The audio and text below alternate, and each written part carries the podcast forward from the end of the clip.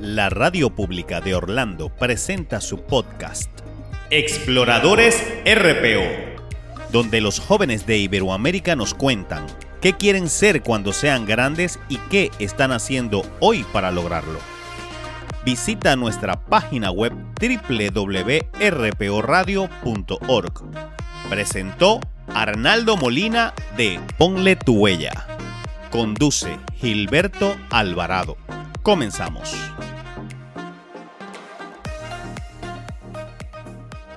Eh, ese, esa afición a la lectura, eh, profesor y chicos que han eh, tenido y que se ven en los en las diferentes edades, pues seguramente, como dice Claudia, nació en el hogar, también se afianzó en la escuela.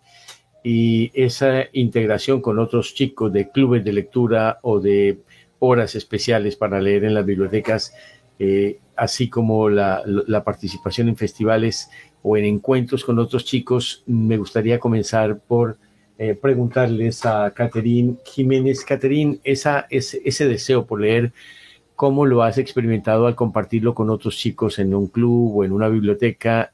Ese estar en, en, en grupo que de alguna manera tienen un tema en común que es la lectura y distintos temas. Muchísimas gracias, Gilberto, nuevamente.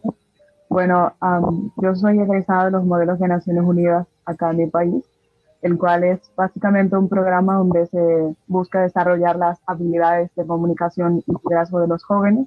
Entonces, como egresada tengo a mi responsabilidad grupos de estudiantes tanto de niveles básicos, secundarios como universitarios.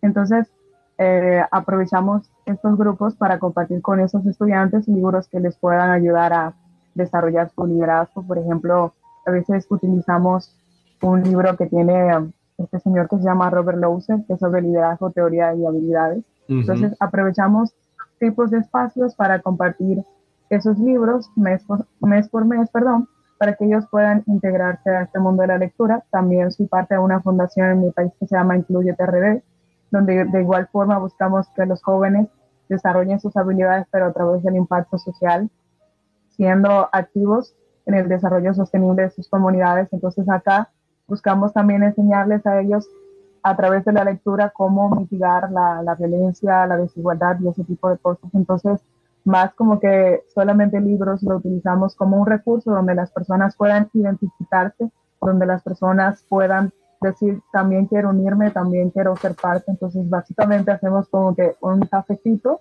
vamos a un lugar a cada quien lleva un libro o un, un folleto algo de leer que tenga que ver con el tema que estemos tratando.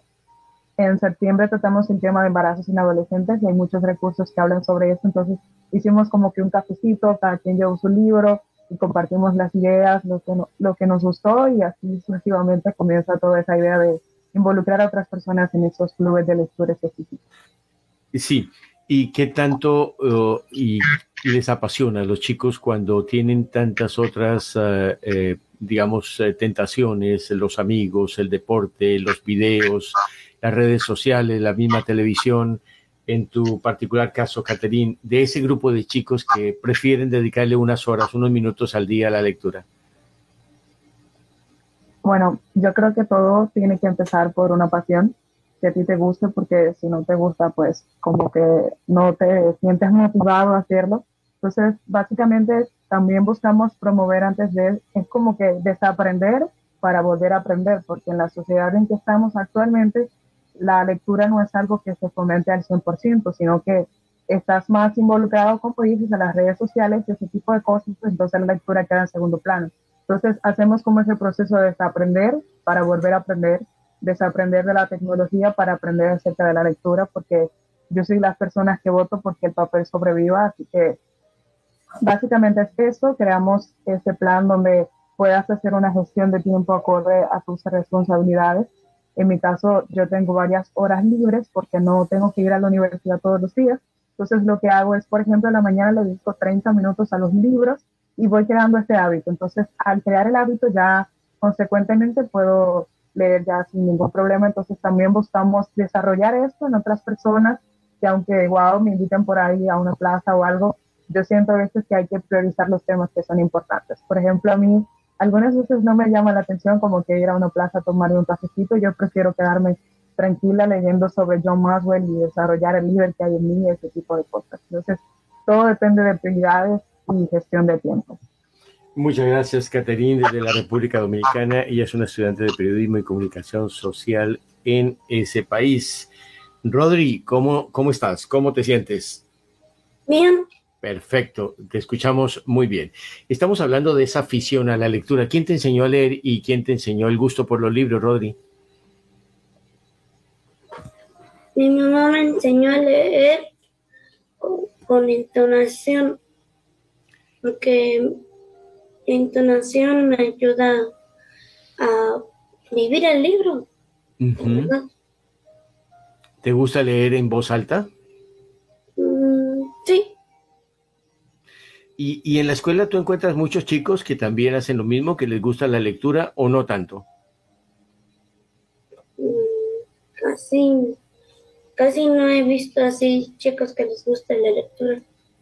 ¿Y cómo te sientes por, por ese afecto que sientes por el libro cuando pasas por una librería, quizás en un supermercado, pides a tus papás que te compren un libro?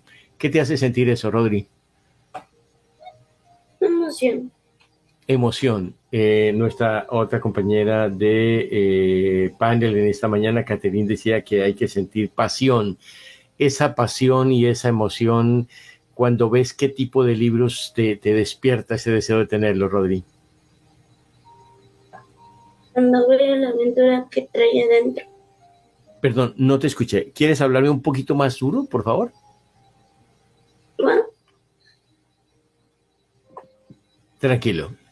Te escuchamos. Cuando veo la aventura que trae adentro. Cuando ves la aventura de la estrella, ¿qué? La aventura que va adentro. Ah, la, aventura que va adentro. ¿Y cuál libro recuerdas que te ha gustado mucho y que lo vuelves a leer? Que tú recuerdes el título. El Principito. ¿Perdón? El Principito. El Principito. ¿Recuerdas quién es el autor? Antonio de Saint-Exupéry. Exupéry, muy bien, excelente el escritor francés. Gracias, Rodri. Rodri tiene ocho años, eh, hoy es día de descanso, nos ha querido regalar estos minutos y valoramos muchísimo su tiempo y su esfuerzo.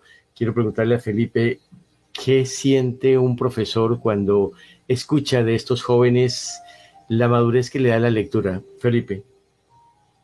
Gracias, Gilberto.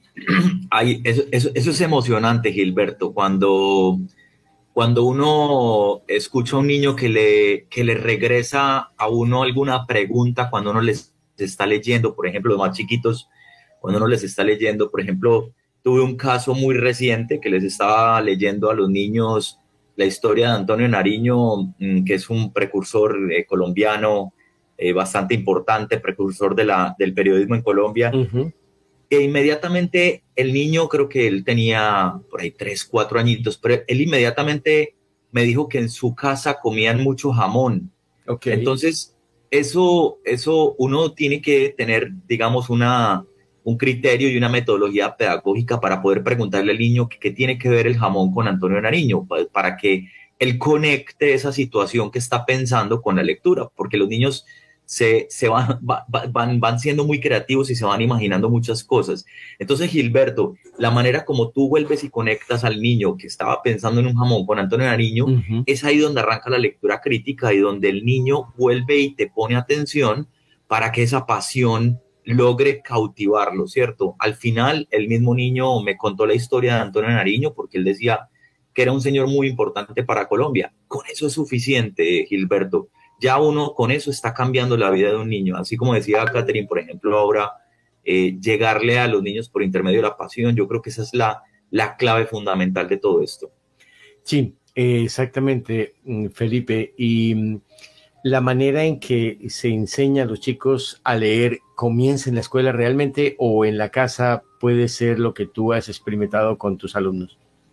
Gilberto, muy buena pregunta. Eso yo creo que... Mm, que no hay discusión sobre el tema y tiene que ser un, eh, una clave de métodos, de método simbiótico, es decir, tiene que ir por ambos lados. ¿Por qué?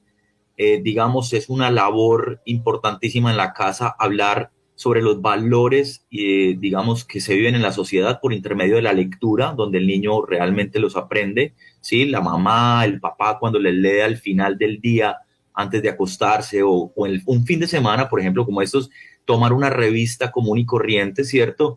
Que no se vuelva un tema de obligación ni de prohibición. Eso es fundamental para que para que no para no entrar en reversa sobre todo lo, con lo que está pasando hoy, que muchos padres acostumbran entregarle un móvil, un celular a un niño para que él se, se, eh, él utilice su tiempo en eso, ¿cierto? Tiene que haber momentos importantes para hacerlo. Pero por el otro lado, eh, digamos, los, los docentes tenemos una, una responsabilidad supremamente importante, las instituciones educativas tenemos una responsabilidad supremamente importante porque es la manera de relacionar socialmente la lectura que es cuando los niños aprenden a participar socialmente desde el punto de vista antropológico y sociológico, eh, la lectura entra por, este, por estos métodos. Entonces, Gilberto, realmente son en los dos puntos, tanto en casa como en, en, la institución, eh, factores importantes, ¿sí? Sí. Felipe Chávez es arquitecto, pedagogo y profesor de historia, además historia medieval. ¿Por qué le llama la atención esa, esa historia un poco oscurantista de esos siglos eh, de mitad del, 10 al 20?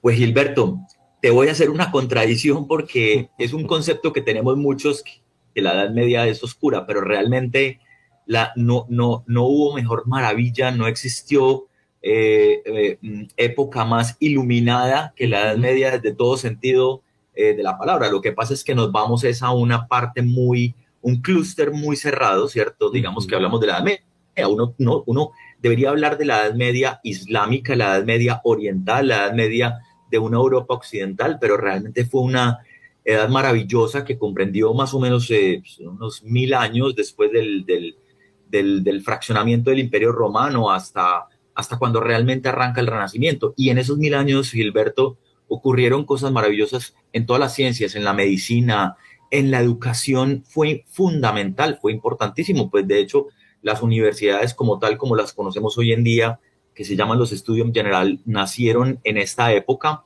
y, mm, y, se consolidó inclusive la evolución de muchos elementos que hoy tenemos, como el libro, por ejemplo, ¿cierto? Entonces, para mí es una, es una pasión la Edad Media, realmente. Es una, es, una, es una pasión que llevo muy en el corazón y, y, desde el punto de vista filosófico y religioso eh, somos hoy como sociedad lo que la Edad Media nos, nos hizo. Por eso, por eso me encanta esta, esta parte de la Edad Media. La historia y la Edad Media. Rodri, eh, ¿te has eh, dedicado en algún momento a leer algo de la historia, la historia de México, la historia de, de, América? ¿Te gusta esto? De hecho, sí. De hecho, estoy tomando unas de cómo se podría el de América, clases de historia. Ah, ¿y, qué, te ha gustado de la historia de, lo que has leído en América? De que los españoles fueron muy inteligentes. ¿De que los españoles fueron qué, perdón? Muy inteligentes. ¿Qué te llamó la atención de esa inteligencia de los españoles? ¿Por qué dices eso? Porque en vez de tomar un camino muy largo para... Porque mm, los españoles tenían visión con los tesoros, pues fueron a Asia, pero no por el camino largo del, del, mar, sino fueron por detrás de su país hasta Asia y se quedaron con esos tesoros para llevarlos a España. Sí, ¿y a ti te parece que fue injusto que los españoles hubieran llegado y se hubieran llevado los tesoros de los aztecas de tu país, por ejemplo? No. No, ok. ¿Y qué sabes de los indígenas de la comunidad azteca que defendió el país hasta que, bueno, fueron sometidos por los españoles? Las culturas. Las culturas. Que todavía quedan, ¿no? Hay mucha en la historia y el profesor Felipe, por supuesto, sabe de que esa historia, pues, eh, eh, ha sido cambiada, pero también se ha conservado muchísimo. En, eh, por ejemplo, las pirámides. ¿Ha sido a ver alguna en México, alguna pirámide? Sí, la pirámide del Sol y la Luna, eh, también el calzado de los muertos. ¿Dónde queda ubicada? Cuéntanos. ¿Cerca de la casa? ¿Cerca a, a, a donde vives? ¿O es lejos? Teotihuacán, acerca de mi casa. Teotihuacán, claro, la famosa eh, pirámide. Y dinos una cosa, cuando vas a esos lugares y luego vas a buscar en los libros, en los diccionarios, ¿qué te hace buscar más sobre ese tema de la historia, Rodri? Aprender sobre mi, la historia de mi país. De hecho, quiero contarle un hecho. Adelante, cuéntanos. Y es que mi, mis abuelos paternos eran mixtecos. Ok. Mi papá también nació siendo mixteco y yo soy como el 50% mixteco. ¿Tú eres una mezcla de mixteco y de español? No. ¿De mixteco y de qué otra raza? Mixteco y mi mamá que nació en la Ciudad de México. Ah, excelente. Y cuéntame una cosa, tu papá, tu abuelo, ¿qué eh, dialecto hablan o hablaban? Mis abuel mi abuela hablaba mixteco y también mi abuelo. ¿Y ellos te enseñaron alguna vez, si los tuviste cerca, algunas palabras en mixteco? No, solo sé hablar inglés y francés. Bueno, Bueno. también español. Excelente, excelente. ¿Y conoces algún libro en mixteco que hayan escrito? No, nunca, No, nunca la, la tradición, profesor Felipe, era más oral, ¿no? Era de los abuelos a los nietos, a los hijos, y no se consignaba mucho aquí en América. Sí, así es, Gilberto. Digamos que las tradiciones eh, siempre han sido así. Obviamente docentes y, y padres, digamos, por decirlo así, son, son los, que, los que transmiten ese conocimiento. Pero, pero me encanta como Rodri tiene muy claro su historia. Fíjate, Gilberto, que en nuestro país, en Colombia, eh, está sesgada, digamos, la, la enseñanza de la historia. Nosotros en los colegios no podemos dar historia. Eso es un aspecto cultural importante a tener en cuenta porque en algún momento se politizó, digamos, de alguna manera la, la historia. Entonces se juzgaba desde varios puntos de vista.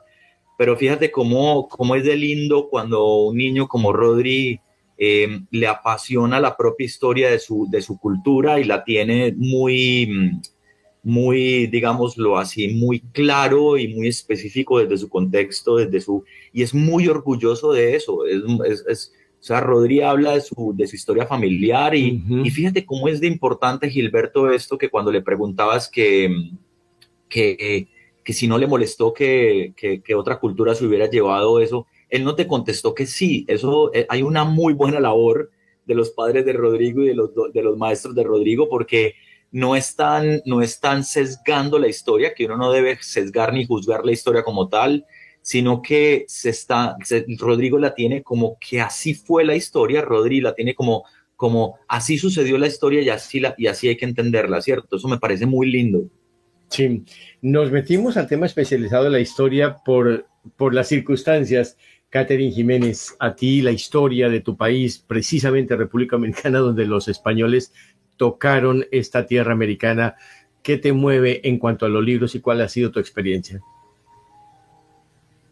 Bueno, am, la historia de mi país es un poquito a veces eh, trasnochada en los libros, se cambian muchas cosas con el paso del tiempo, pero lo que más me llama la atención o lo que más me gusta es que a pesar de que fueron oprimidos, de que fuimos divididos, porque como saben nosotros en un tiempo fuimos a un solo país junto con. Haití, fuimos una sola isla.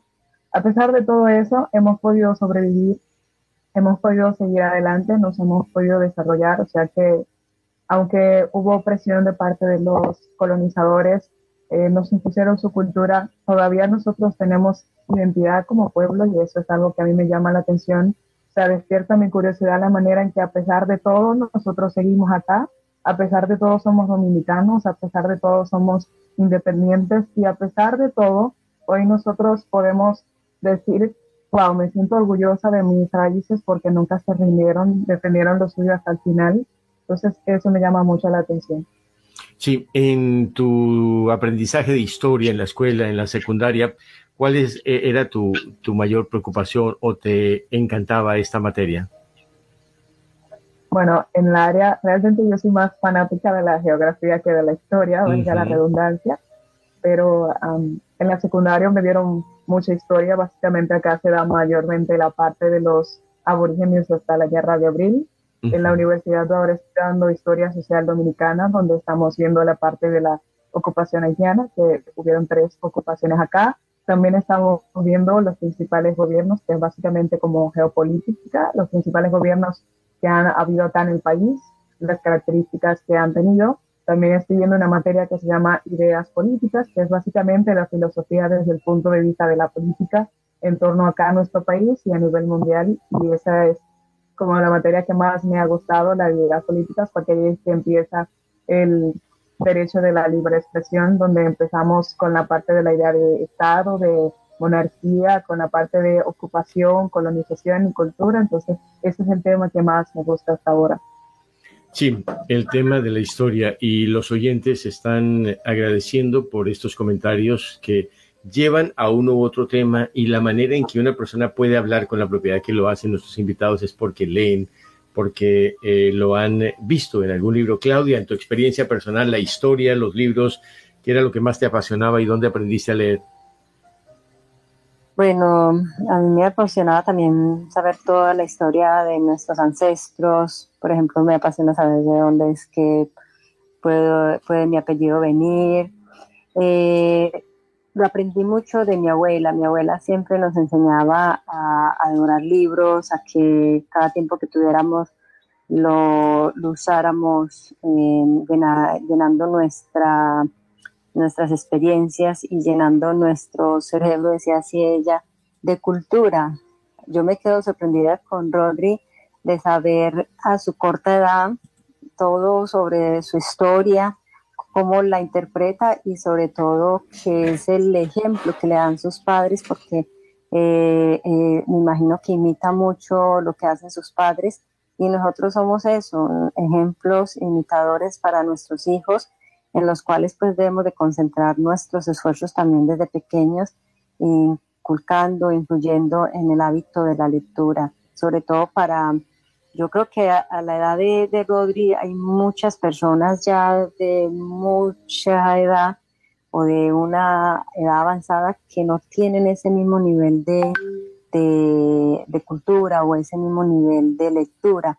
Entonces es muy importante llevar esto a nuestros hogares, que cada, espacio que tengamos sea para leer en voz alta, sea para que podamos inclusive escuchar una buena historia, recomendar un buen libro.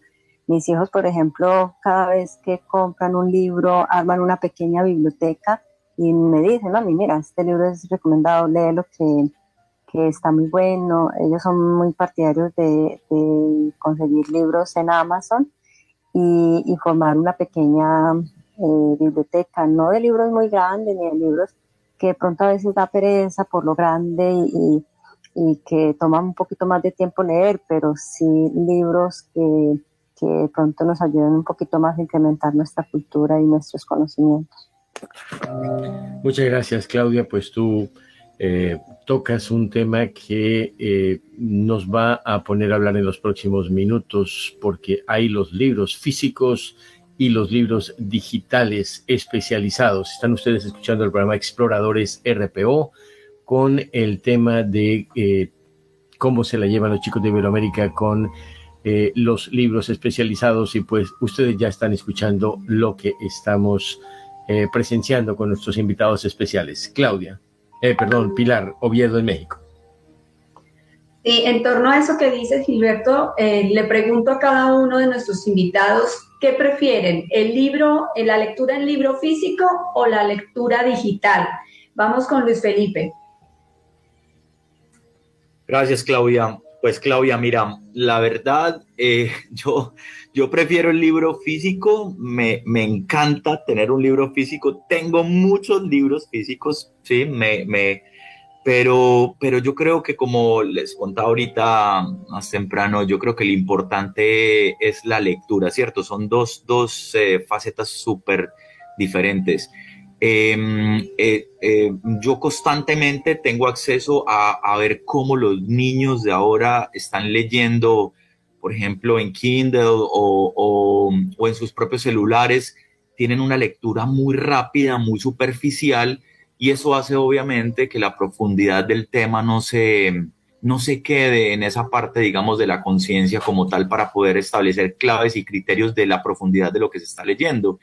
Entonces yo creo que lo que hay que promover es la lectura crítica, una lectura más, más, más elocuente con el contexto. Hay que, hay que, mm, hay que, hay que promover más allá de que sea un libro físico o no, eh, digamos, el contenido de lo que es realmente leer sin embargo, eh, las bibliotecas, por ejemplo, que no hemos tocado ese tema hoy en día, que son aspectos del conocimiento desde el punto de vista histórico. O sea, vamos a, vamos a irnos eh, Alejandría, por ejemplo, ¿cierto? Que reunía todo el conocimiento en un solo sitio, pues son sitios importantes de lectura para, para, para, para contextualizar, no solamente lo que tú estás leyendo, sino dónde lo estás leyendo eh, quién te está orientando a leer ese tipo de cosas. Así es, Claudia. Gracias, Luis Felipe. Vamos con Rodri. Rodri, ¿tú prefieres leer los libros físicos o también realizas lectura digital? Mm, me gusta leer los libros físicos porque un libro físico te lo puedes llevar a todas partes en las que tú quieras y también puedes leerlo, ¿no? ¿Y te gusta cuando lees de pronto marcarlos, eh, subrayar cosas importantes? Mm, sí, de hecho tengo un libro de dinosaurios que cuenta obviamente sobre los dinosaurios y está subrayado o con porque son palabras nuevas que me están enseñando. Ok, Rodri, gracias. La misma pregunta para Catherine Jiménez en República Dominicana. Catherine. Muchísimas gracias, Pilar. bueno, ¿qué te digo? Yo soy muy partidaria acá del comentario que hacía Luis Felipe, de que no importa si es físico, si es digital, sino que tú puedas hacer una crítica constructiva, tú sepas qué estás leyendo, sepas por qué lo estás leyendo. Entonces, aunque soy muy coleccionista de libros, que demasiado, me gustan las dos formas. Por ejemplo, mi lectura favorita es la contemporánea. Por ejemplo, me gustan actores como actores como Gabriel García Márquez, Zen Austen, Víctor Hugo. Entonces, ese tipo de libros así, me encanta tenerlos en físico, que de hecho tengo la mayoría. Y cuando se trata ya de la carrera de la universidad donde estudio, me gusta tanto digital como físico, que yo los pueda subrayar. Me gusta utilizar códigos de colores para las cosas que me parecen interesantes, las cosas que no entiendo las cosas por las que me gustaría preguntarle a mi maestro que me recomendó este libro.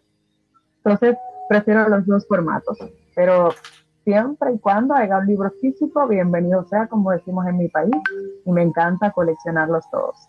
Para lecturas y de historia contemporánea me encantan físicos, pero para la universidad no tengo un formato como que de preferencia, siendo que sea lectura, pues bienvenido sea. Caterín, ¿cuántos libros tienes físicos? Bueno, esa pregunta está un poquito difícil porque son como algunos 150 o algo así nomás. ¿Y cuál es el que más quieres? Que no permites que nadie, si se lo va a llevar, lo traiga. O si lo prestas. Bueno, el Manual del Guerrero de la Luz de Pablo Coelho es uno de mis libros favoritos.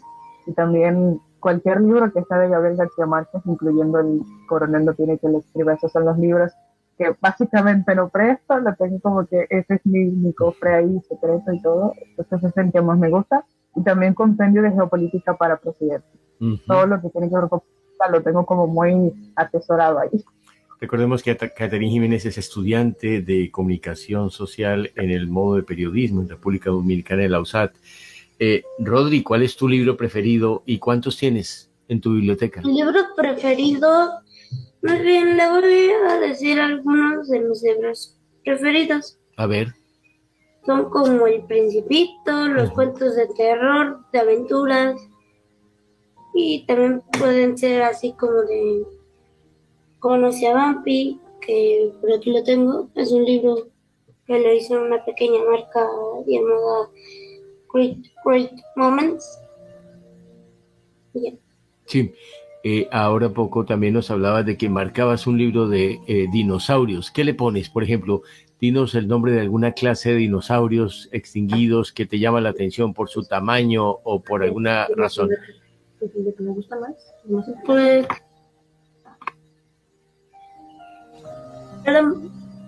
pues las palabras que no entiendo y, y otras cosas que entiendo y me gustan. Sí, ¿no te da miedo rayar los libros? ¿No, no, no te da como que se te van a, dañar si le pones marcador o le pones un resaltador? ¿Te gusta hacerlo? Mm, pues la verdad no soy grosero con el libro. tú lo respetas. Muy queditamente. Mm. Así para que así para que no se marque en todo y no lo rompa y lo cuidas. Dime una cosa, cuando llegan tus amigos o tus primos y tocan alguno de tus libros, ¿cuál es el que tú más cuidas? El Principito. Ese es, tu libro. Una cosa, Rodri, eh, ¿qué quieres ser cuando seas grande? Pues aún no me he decidido, pero me estoy decidiéndome por doctor, mm, dentista o astronauta. Astronauta y dentista ya tienes alguna revista, un libro, un magazine, algo, una lectura sobre ese tema, ¿por qué quieres ser dentista? Mm. Más bien lo que yo más lo que yo más me estoy preparando es para ser doctor o astronauta. Ah, doctor, discúlpeme. Bueno, dentista o astronauta. o astronauta. ¿Y por qué astronauta? ¿Tú ¿Viajarías a la Luna, a Marte? Sí. ¿De verdad? Sí. ¿No te da miedo? No. ¿Qué te atrae de la Luna? Además me estoy preparando con clases de idiomas como francés, inglés, clases de historia, de química, de robótica y de italiano. Gracias, Rodri. Profesor Felipe, ¿cómo ve el estudiante? No, pues maravilloso. Es lo que te decía ahorita, Gilberto. Me encanta este tipo de, sueños de mm, que, se de decir que se pueden volver realidad. Son producidos por la historia. O sea, yo estoy, estoy teniendo una lectura de un Rodri que, que vea un principito viajando por todos los planetas, conociendo el más allá, hablando con las flores. Es decir, está mm, metido en un sueño maravilloso que ojalá no, no lo deje de, tener nunca. Eso es una muy buena labor, insisto y repito, es una maravillosa labor que están haciendo los padres y, y los maestros de Rodri. ¿Qué se pierden, Felipe Chávez, arquitecto, pedagogo y profesor de historia, los chicos que dejan de lado los libros digitales o físicos por las redes sociales o el TikTok? Sí, otra muy buena pregunta, Gilberto. Mm, más allá de, entender lo que se pierde, digamos, eh, eh, o, o, sí, hablemoslo así, de, de, entrar en el mundo de los dinosaurios, de viajar al mundo de las estrellas, de, entorpecer un proceso pedagógico como tal. Yo no, no estoy del lado, eh, Gilberto, de decir que mm, las redes sociales son malas, porque, porque finalmente es un mundo contextualizado en el cual hoy eh, nos presentan como tal, ¿cierto? Correcto. repito, yo creo que el prohibir hace más daño que cualquier otra situación, ¿cierto? Y obligar sí que menos, sí que más, perdón. Entonces, eh, Gilberto, yo creo que si, por ejemplo, hay un influencer, eh, digamos, en Instagram que hable y que te motive a la lectura crítica, eso es maravilloso, ¿cierto? Lo que pasa es que hay que, hay que potencializar ese tipo de cosas y ahí es donde estamos nosotros los los maestros y los padres debemos estar ahí para poder que el camino sea el correcto, ¿sí? Sí, eh, muchas gracias. Catherine Jiménez, ¿qué quieres ser ahora que termines tus estudios? ¿Con qué sueñas? ¿A dónde quieres llegar? Bueno, yo estudio básicamente para que mi carrera llegue a las Naciones Unidas. Me encantaría ser periodista de la ONU para dar a conocer todas estas situaciones que hay en países que necesitan la intervención del mundo. Entonces, esa es la visión que tengo. más allá de eso, también soy muy partidaria de la frase de que el cambio que quieres ver en el mundo debe comenzar contigo. Entonces, como líder juvenil acá en mi país, esa es mi visión, hacer impacto social desde las cosas que tengo, desde los libros, porque al igual que Luis Felipe, yo pienso que tú quitarle los libros a alguien y darle un celular en lugar de eso es como tú quitarle parte de su infancia poco a poco. Entonces, mi visión es eso, que yo pueda impactar a la gente, que conmigo se sientan motivados a decir, yo también quiero hacer cosas diferentes, yo también quiero aportar a un mundo mejor, entonces esa es mi visión. Además de eso, yo quiero también ser pianista, que de hecho yo estoy haciendo el curso de piano. También quiero hacer varios doctorados, o sea, nunca quiero dejar de estudiar mientras pueda hacerlo y esa es la visión que tengo en mi futuro. No solamente quiero quedarme siendo periodista, quiero mucho más y ahí quiero conquistar muchas cosas y quiero que mis amigos, mi familia, mis compatriotas y mucha gente que conoce en otros países también sea parte de Es decir, no solamente un desarrollo para mí, yo estoy estudiando para que todo el que está a mi alrededor también lo haga. con todos los amigos tengo la visión, ellos quieren ser presidentes y pues yo voy a ser ministra de la República en sus gobiernos para allá por el 2040, un poquito lejos, pero estamos estudiando para eso. Sí, Catherine, con esa visión tan clara, ¿cuáles son tus fortalezas para lograr esos sueños? Bueno, en primer lugar, yo tengo una fortaleza que es increíble, además de Dios, que es mi madre, porque es la persona que siempre ha estado ahí, la persona que siempre me ha motivado. Incluso dejó todo, se mudó de un lugar para otro para que podamos tener facilidad de estudio. Luego de eso, otra fortaleza son mis amigos, porque son la gente que cuando ando dominicano me quiero como volver loca, como cuando siento que no puedo, me dicen, detente, respira, tú puedes, eh, solamente necesitas parar un poquito y descansar, entonces yo siento que estas personas son las que me motivan a seguir adelante y también siento que mi mayor motivación es que sé quién soy, sé lo que quiero y también sé cuáles cosas me gustan, con cuáles cosas me siento cómoda. Entonces todo eso me motiva a seguir conquistando mucho. Así como hay fortalezas, hay debilidades. Aprovecha si quieres hacerle una pregunta al profesor Felipe, que también es un estudiador hasta el final y, se la pasa en ese en ese eh, proceso de absorber conocimiento si tienes alguna pregunta que te ayude a, fortalecer, ¿cuál sería, Caterina, el profesor Felipe? Bueno, no tengo como que una pregunta que pase a términos generales, sino que me gustaría que como maestro me recomendara un libro, ya que ha dicho que le gusta la historia medieval y eso. A mí también me encanta específicamente por ahí por los tiempos de la Revolución Francesa, la ilustración, el brillo de las ideas y todos estos movimientos y me gustaría que me recomendara un libro para leer en cuanto a esto. Y una pregunta sería, pues, ¿cuál es su recomendación a los padres, no tanto a nosotros los estudiantes, porque para mí la lectura debe comenzar en casa porque ahí tú identificas qué te gusta, cuál es el tipo de entorno. A mí cuando me preguntan, por ejemplo, a cómo comienzo a leer, por dónde comienzo yo con lo que te gusta, porque si comienzas con lo que te gusta, ya ahí te enamoras. Entonces hay libros para todo tipo de gustos. Entonces, ¿cuál es la recomendación que él da tanto a padres como a hijos para que se enamoren de la lectura? ¿Cómo desarrollar ese hábito en otras personas ya desde la vista del hogar, desde esa perspectiva como maestro? Felipe Chávez, colombiano, pero está de vacaciones en México. Felipe. Gracias, Gilberto. Pues, Catherine, eh, interesante tus dos preguntas. La primera que te voy a recomendar es un libro es un libro que a mí me marcó impresionante. Yo, Catherine, estoy haciendo también mi doctorado en algo un poquito más profundo que se llama eh, Historia Medieval Islámica, que eso ya es un tema ya más técnico, ya más desde el punto de vista de investigación. Pero, Catherine, este libro que te voy a recomendar, eh, digamos, hay que leerlo con, con un buen sentido, digamos, de la participación eh, cultural y contextual por, por por las, filosofías de pensamiento que se llama Las Cruzadas Vistas por los Árabes. Ese libro es, muy interesante, es de un autor que se llama Amin Malouf.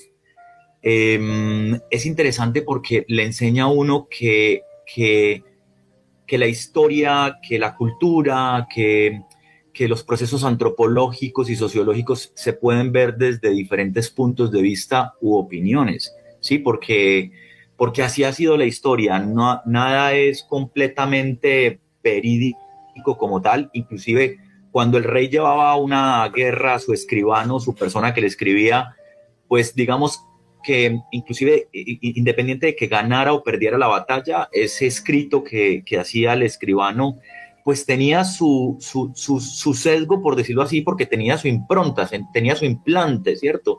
Entonces, pues digamos, la historia como tal es como sucedió y solamente la pueden contar quienes la vivieron, ¿cierto? Solamente la pueden contar quienes la vivieron. Las crónicas que nosotros tenemos, pues ya están desde otro punto de vista. Entonces, te lo repito, Catherine, se llama Las Cruzadas Vistas por los Árabes. Es un libro muy interesante, es corto, es un libro corto, desde una parte muy, muy investigativa. Y la segunda pregunta, Catherine, yo creo que algo maravilloso, fíjate lo que dijo ahorita Rodri, me parece increíble, eh, un libro físico es para llevarlo a todas partes. Yo creo que cuando los padres y los docentes, como decías ahorita, Catherine, le insistimos a los niños, los llevamos a librerías, los llevamos a bibliotecas. Eh, eh, yo he visto niños en los buses, en los camiones, leyendo, yo he visto niños leyendo en los parques, yo he visto niños leyendo en, en, las comidas. Es decir, eh, es, una, es una selección natural que tenemos que hacer para que los niños, vuelvo e insisto, sin prohibir y sin obligar, los niños eh, eh, lean, lean, tengan lectura crítica, tomen un cuento, que seamos nosotros los padres y los docentes, que si es con el celular o con el móvil, le, saquemos un cuento a los niños para que se lo lean, le saquemos una biografía, por ejemplo, una corta biografía de, no sé, de Charles eh, Darwin o, o de hasta inclusive de la historia aquellas que nosotros no creemos correcta. Entonces es importante insistir en leer y leer y leer, porque, Catherine, tú tienes un sueño supremamente importante y es aportarle al mundo. Y yo creo que ya lo estás haciendo desde ese pensamiento que, que tienes en este momento, pero, pero pero yo creo que esa insistencia, esa metodología de insistir, insistir, insistir, nunca desistir es muy importante en la lectura. Catherine. Sí, te escucho, Gilberto. Bueno, muchísimas gracias, Luis Felipe, por la recomendación. La verdad, yo pienso lo mismo. Recientemente estuve en un análisis que tuvieron los principales periódicos de acá del país y hablábamos sobre eso, sobre los medios digitales versus el papel, hablando en términos de libros. Y se decía que actualmente hay más celulares que personas en mi país y en otros países también de América Latina.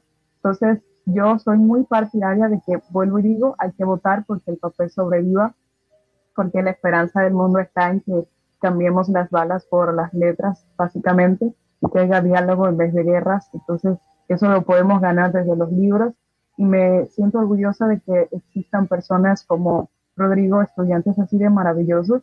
Me hizo reír muchísimo. También que existan maestros como usted, Luis Felipe, porque esa es la esperanza que yo quiero ver en, todas las personas, que las personas puedan amar los libros y que existen personas como ustedes, yo sé que se va a lograr. Entonces, muchísimas gracias y regreso contigo, Gilberto. Gracias, Catherine. Rodri, te están elogiando. ¿Qué le dices a Catherine? Muchísimas gracias. Ser niño es difícil, pero es muy difícil porque las clases especializadas como la historia o geografía solo se las quieren dar a los adultos. Nos ha costado mucho trabajo encontrar mis clases que son extras de la escuela y es, y es por mi edad. Sí, Rodri, eh, para ser un buen médico y un, o un buen astronauta, o los dos, porque allá en la Luna también se van a necesitar médicos, ¿qué le preguntarías al profesor Felipe? ¿Qué, qué te recomendara?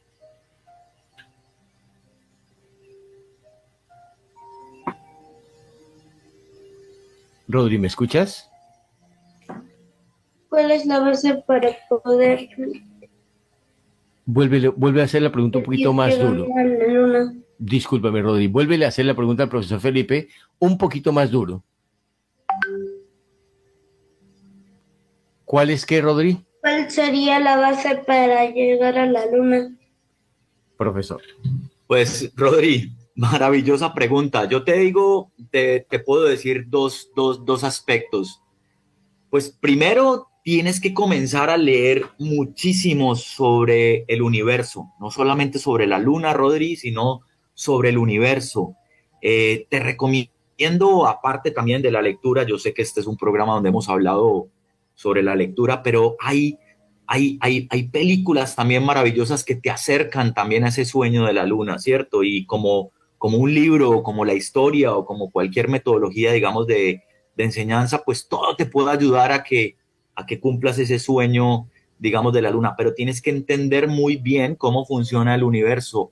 Te, mm, ojalá, si pudieras ir algún día a, por ejemplo, a Cabo Cañaveral o a Houston, ojalá, Rodri, no sé si está al alcance de tu, de sueño, pero, pero pues eh, eso sería maravilloso, uno poder sentarse y ver los cohetes, los grandes, las grandes naves, cómo han hecho esa evolución. Yo les recomendaría a los padres y a los maestros de Rodri y a ti, Rodri, que leas, por ejemplo, sobre la aviación, que leas mucho sobre la aviación, es eh, toda la evolución de la aviación para que entiendas paso a paso cómo siempre ha sido el sueño del ser humano, eh, em, eh, la referencia de los animales, en este caso de las aves, que son los que te los que nos han llevado realmente a llegar a la Luna. Y como te preguntaba ahorita, Gilberto, poder llegar a Marte, a Saturno, a todo este tipo de, de, de, planetas y, ¿por qué no, galaxias?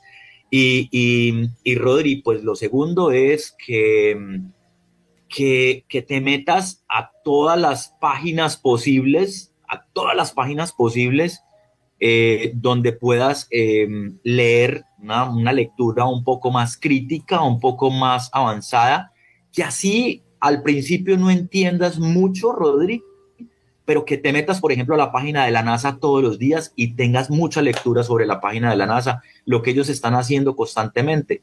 Eso te va a acercar mucho a esa pasión que quieres y a, ¿por qué no?, por convertirte en un principito que, que viajes por los planetas. Rodri, ¿qué le dices al profe? Muchas gracias por la recomendación. Bien, y antes de cerrar, porque el tiempo es inexorable en la radio y de preguntarles con qué se quedan de este programa, quiero preguntarle a Pilar, nuestra co-conductora, ¿cuál es el tema del próximo sábado para todos nuestros amigos de Iberoamérica? Gilberto, el tema para el próximo sábado es cómo se la llevan los jóvenes de Iberoamérica con el señalado concepto de generación de cristal y qué tanto les afecta. Muchísimas gracias, Claudia. ¿Con qué te quedas del programa de hoy? 20 segundos. Mm, perdimos la conexión. Profesor, ¿con qué se queda? Eh, ¿Qué le deja este programa? ¿Con qué se queda? Gilberto, muchísimas gracias. Pues me quedo con, con, con haber conocido dos personas maravillosas. bueno, a todos ustedes, a Claudia, a Gilberto, a Pilar. Pero, pero wow, o sea, lo que habló Rodri, su intención, sus sueños, discúlpeme, maravilloso y conocer a Catherine. De hecho, ya estoy siguiendo a Catherine en las redes. Eh, maravilloso, Catherine, haberte conocido. Gracias. Gracias, Felipe. Gilberto, Catherine. Gilberto, qué pena, pensé que estaba hablando.